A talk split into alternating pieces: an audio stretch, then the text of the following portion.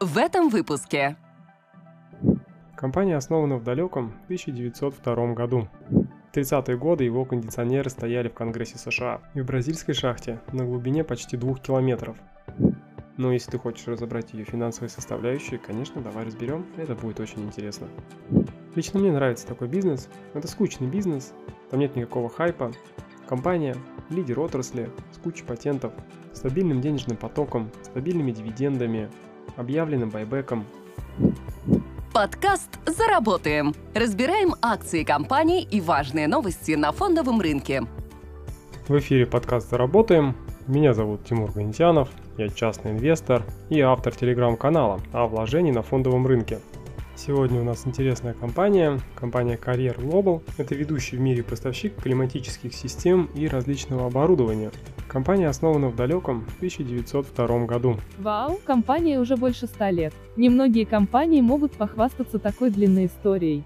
Да, Кэп, именно так. Компания была первопроходцем в свое время и разработала систему кондиционирования с нуля. Но давай обо всем по порядку. В начале прошлого века из-за высокой влажности в типографиях портилась бумага плыли чернила, а в сухом воздухе текстильных фабрик возникало статическое электричество и мешало ткать хлопок. Обе проблемы решил изобретение Уиллиса Карьера – кондиционер. Это было новаторское изобретение, аналогов которому не было. Кондиционер мог, во-первых, увлажнять, во-вторых, осушать, а в-третьих, очищать воздух.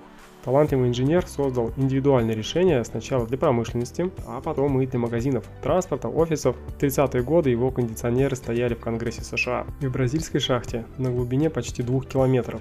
В 1950-х годах исполнилась мечта изобретателя. Кондиционеры маркер «Карьер» появились в миллионах домах. Вы просто подумайте, 1950 году, ну или в 1955 или 56, не принципиально, пусть будет в 1950 году, кондиционеры есть уже в миллионах домах. Вот мне интересно, сколько было кондиционеров в это время в Советском Союзе? Или хотя бы просто холодильников. Сколько было холодильников в Советском Союзе в 1955 году? Если у вас есть какие-нибудь данные, напишите комментарием, было бы интересно порассуждать на эту тему. Но мне почему-то кажется, что не очень много. Не отвлекайся, это никому не интересно. Скажи лучше, что там происходило с компанией дальше. Да, Кэп, извини, просто как в анекдоте, я удивлен и обескуражен. Но давай вернемся к компании. Подкаст «Заработаем». К тому моменту, как компания начала поставлять свою продукцию в миллионы американских домов, Уильямс Карьер, к сожалению, не дожил. Все свое имущество он завещал своей компании, которая, кстати, сегодня приносит миллиарды долларов в год. Мне кажется, будет интересно разобрать, кто такой Уиллис Карьер. Давай, но только побыстрей. Хорошо. Родился он 26 ноября 1876 года в американском городке Ангола, штат Нью-Йорк, в семье фермера. Отец будущего инженера-изобретателя учил сына ремонтировать технику, мастерить холодильники для мяса, конструировать вентиляцию в коровниках. Вместе они придумали, как укладывать сено в стогах чтобы между слоями циркулировал воздух, и оно не гнило. Однако биографы полагают, что инженерные способности Уиллис унаследовал от матери. Она чинила семейные часы, швейные машинки и другие бытовые приборы и помогала сыну с уроками. Когда он ребенком не мог понять дроби, она сказала ему разрезать яблоко на несколько частей и собрать фрукты с долек. Спустя годы Карьер сказал, что это был самый важный урок в его жизни. Она открыла для меня новый мир дала мне образец решения проблем, которому я следую до сих пор. Дропи приобрели для меня новое значение. Теперь я делю все проблемы на составные части, чтобы их было легко решить. Карьеры были членами религиозной общины квакеров, которая отвергала праздность и развлечения. Ребенка с самого детства внушали, что нужно постоянно работать и трудиться. Поэтому юноша все свободное время проводил за чтением книг и решением задач. Благодаря этому он успешно окончил академию в родном городе и среднюю школу в Буффало. По просьбе руководства школы Карьер готовил других учеников к поступлению в учебное заведение. Затем он выиграл государственную стипендию и поступил в Корнельский университет где изучал машиностроение. В 1901 году Уиллис получает степень магистра инженерных наук и устраивается в компанию Buffalo Forge. Тут происходят интересные моменты. Сначала предприятие производит портативные кузницы, в которых используются вентиляторы с рычажным приводом. Но позже компания переключается полностью на вентиляторы и оборудование для обработки воздуха. Карьер как раз попадает в только что созданный отдел экспериментальной инженерии. Первый год работы в Buffalo Forge он спроектировал отопительную установку, сушилку для пиломатериалов и для кофе. Руководство было впечатлено работой карьера, и с продажи этих устройств компания зарабатывает 40 тысяч долларов. Это огромная сумма по тем временам, и потратила часть денег на финансирование дальнейших разработок карьера. Причем руководство Форш предоставило ему технику и разрешило заниматься исследованием в рабочее и свободное время. На базе предприятия основал первую в мире лабораторию исследований и разработок в области отопления, вентиляции и кондиционирования воздуха. Дальше все развивалось стремительно. Свой первый кондиционер Carrier собрал в 25 лет, 17 июля 1902 года. К концу 1903 года он спроектировал первую в мире систему кондиционирования с распылителем, которая могла очищать, увлажнять и осушать воздух. Затем он подал заявку на патент и получил его в январе 1906 года. Он назвал устройство «Аппарат для обработки воздуха». 29 лет Уиллис Карьер возглавил инженерный отдел Buffalo Forge. Он руководил исследованиями и утверждал дизайн аппарата. Через год инженер создал каталог для презентации оборудования и предвидел в нем, что кондиционер уже через несколько лет появится в театрах, ресторанах и церквях. В 1907 году компании начали поступать заказы от фармацевтических и текстильных фабрик. Сухой воздух провоцировал статическое электричество, из-за чего хлопковые нити пушились и не скручивались. Инженер стабилизировал уровень влажности, и эти проблемы удалось решить. Его кондиционер справлялся и с жарой на текстильной фабрике в Южной Каролине, где 5000 одновременно вращающихся веретен так повышали температуру, что создавали реальную опасность пожара. В том же году разработка карьера вышла на международный рынок. Японский шелковый завод Векагами с 60 тысячами веретен заказал мощнейший кондиционер. Еще через два года руководство Buffalo Forge окончательно убедилось в высоком спросе на кондиционеры и 18 апреля 1909 года уже была зарегистрирована компания Carrier, которую, собственно, и возглавил Carrier. Он сразу же заключил контракты с, с производствами кинопленки, бритв, табака, резины, выпечки и так далее.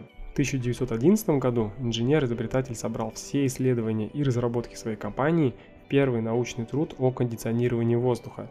Его диаграмма для сопоставления температуры и влажности воздуха при проектировании кондиционера попала в учебники многих стран. На ежегодном собрании Общества инженеров-механиков 8 декабря 1911 года 35-летнего карьера признали лидером отрасли. Но в 1914 году началась Первая мировая война, и в период расцвета карьер руководство Buffalo Forge принимает решение полностью распустить штат дочерней компании. В ней должны были остаться только два сотрудника, Уильямс Карьер и Ирвин Лайл. На тот момент они уже были друзьями и решают поступить иначе.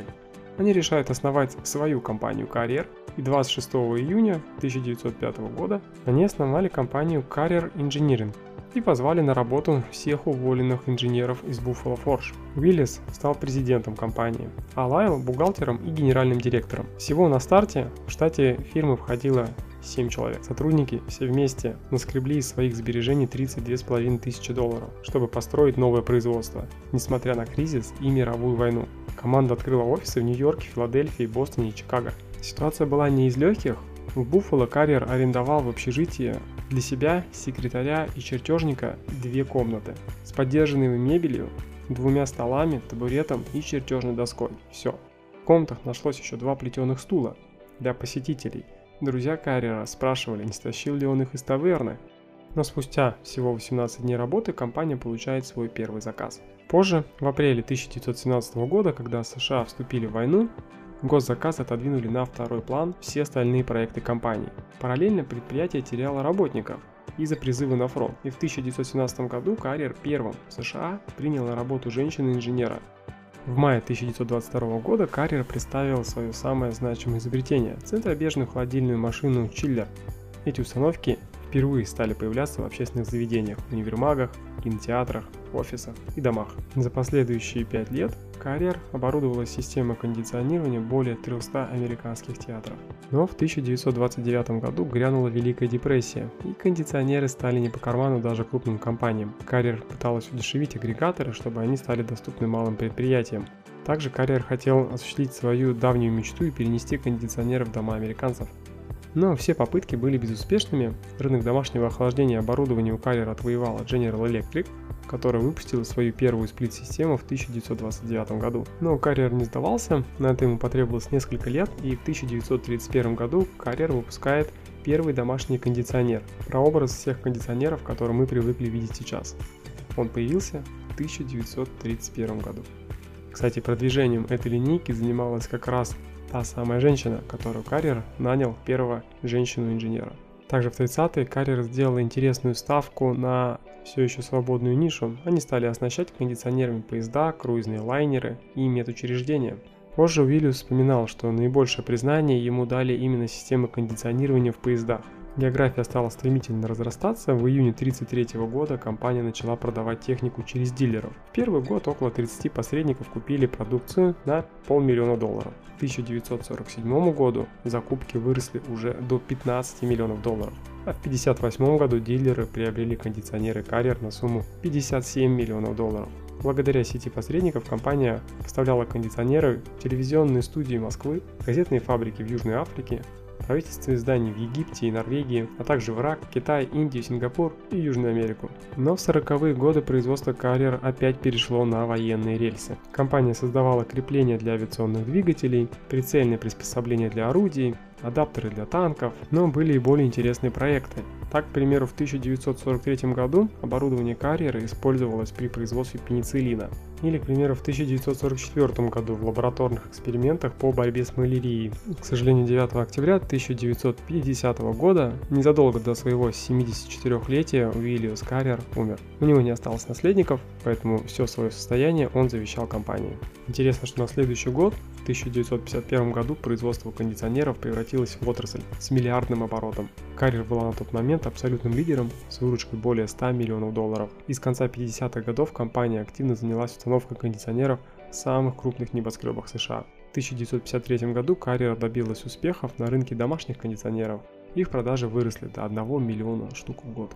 В марте 1955 года фирма поглотила производителя комнатных кондиционеров. Ее оборот вырос до 200 миллионов долларов. В 80-х годах Carrier активно покупала ведущих производителей кондиционеров по всему миру – итальянских, бразильских, корейских и многих других. Параллельно компания приобрела несколько дистрибьюторов, которые расширили ее глобальное присутствие. К 1993 году Carrier увеличила свой доход до 4,5 миллиардов. В 1998 году компания объединилась с крупнейшим конкурентом, производителем Toshiba, в корпорацию Toshiba Carrier Corporation. Carrier владеет 40% объединенной фирмы. Обе компании – это лидеры в отрасли кондиционирования. Toshiba занимает 10% международного рынка, а Carrier – 11%. Вместо жесткой конкуренции руководство фирм предпочло стратегическое партнерство, которое продолжается по текущий день. В 2002 году изобретению Carrier исполнилось ровно 100 лет. Может пора уже рассказать что-нибудь про сегодняшний день? Мне нужна информация, чтобы принять решение об инвестировании. Кэп, ты, наверное, забыла, но все, что мы здесь обсуждаем, не является индивидуальной инвестиционной рекомендацией, советом, идеей купить или продать какие-то конкретные акции или любые другие финансовые инструменты. Мы просто разбираем историю компании, но если ты хочешь разобрать ее финансовые составляющие, конечно, давай разберем, это будет очень интересно. В пандемию Carrier закрыла некоторые из своих заводов и сократила объемы производства. Но уже во второй половине 2020 года продажи компании полностью восстановились. В результате 2020 год компания закончила с минимальными потерями. Выручка компании составила 17,5 миллиардов долларов и прибылью 3,1 миллиард долларов, хотя годом ранее выручка была больше 18,9 миллиардов, а прибыль была меньше, всего 2,5 миллиарда. То есть компания увеличила чистую прибыль примерно на 20%. Половину всех денег компания зарабатывает в США, чуть меньше трети зарабатывает в Европе, ну а все остальное приходится на страны Азиатско-Тихоокеанского региона. Компания является дивидендным аристократом, платит и увеличивает дивиденды 28 лет подряд. Правда, текущая дивдоходность совсем небольшая, 0,85%, но связано это с тем, что компания очень быстро растет. С начала года стоимость одной акции выросла на 50%. С другой стороны, дивидендам ничего не угрожает. На текущий момент соотношение процент дивидендов от прибыли составляет всего лишь 12%. То есть большая вероятность повышения дивидендов. И еще приятная новость. Совсем недавно Совет директоров Carrier одобрил разрешение на байбек на 1,75 миллиардов долларов.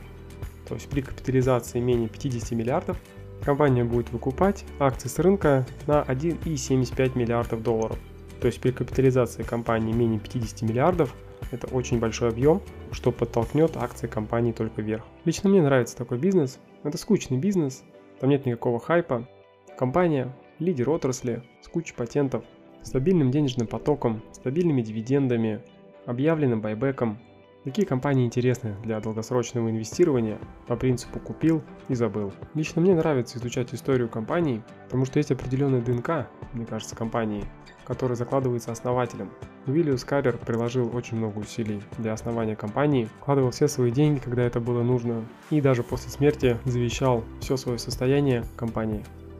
На этом у меня на сегодня все. С вами был Тимур Гунтянов. Не пропускайте интересные обзоры, слушайте и подписывайтесь на той платформе, где вам удобней. Пишите в комментариях, акции каких компаний вам было бы интересно разобрать. И ваши оценки и отзывы очень важны. Пожалуйста, пишите на той площадке, где вы слушаете. Если вы слушаете нас на Яндекс Музыке, просто поставьте сердечко, так вы не пропустите новые выпуски. Хорошего вам дня и до встречи в эфире. Если вы не подписаны на наш подкаст, подпишитесь прямо сейчас. Все, что мы здесь обсуждали, не является индивидуальной инвестиционной рекомендацией, советом или идеей купить или продать конкретные акции или любые другие финансовые инструменты. Прослушайте еще один выпуск.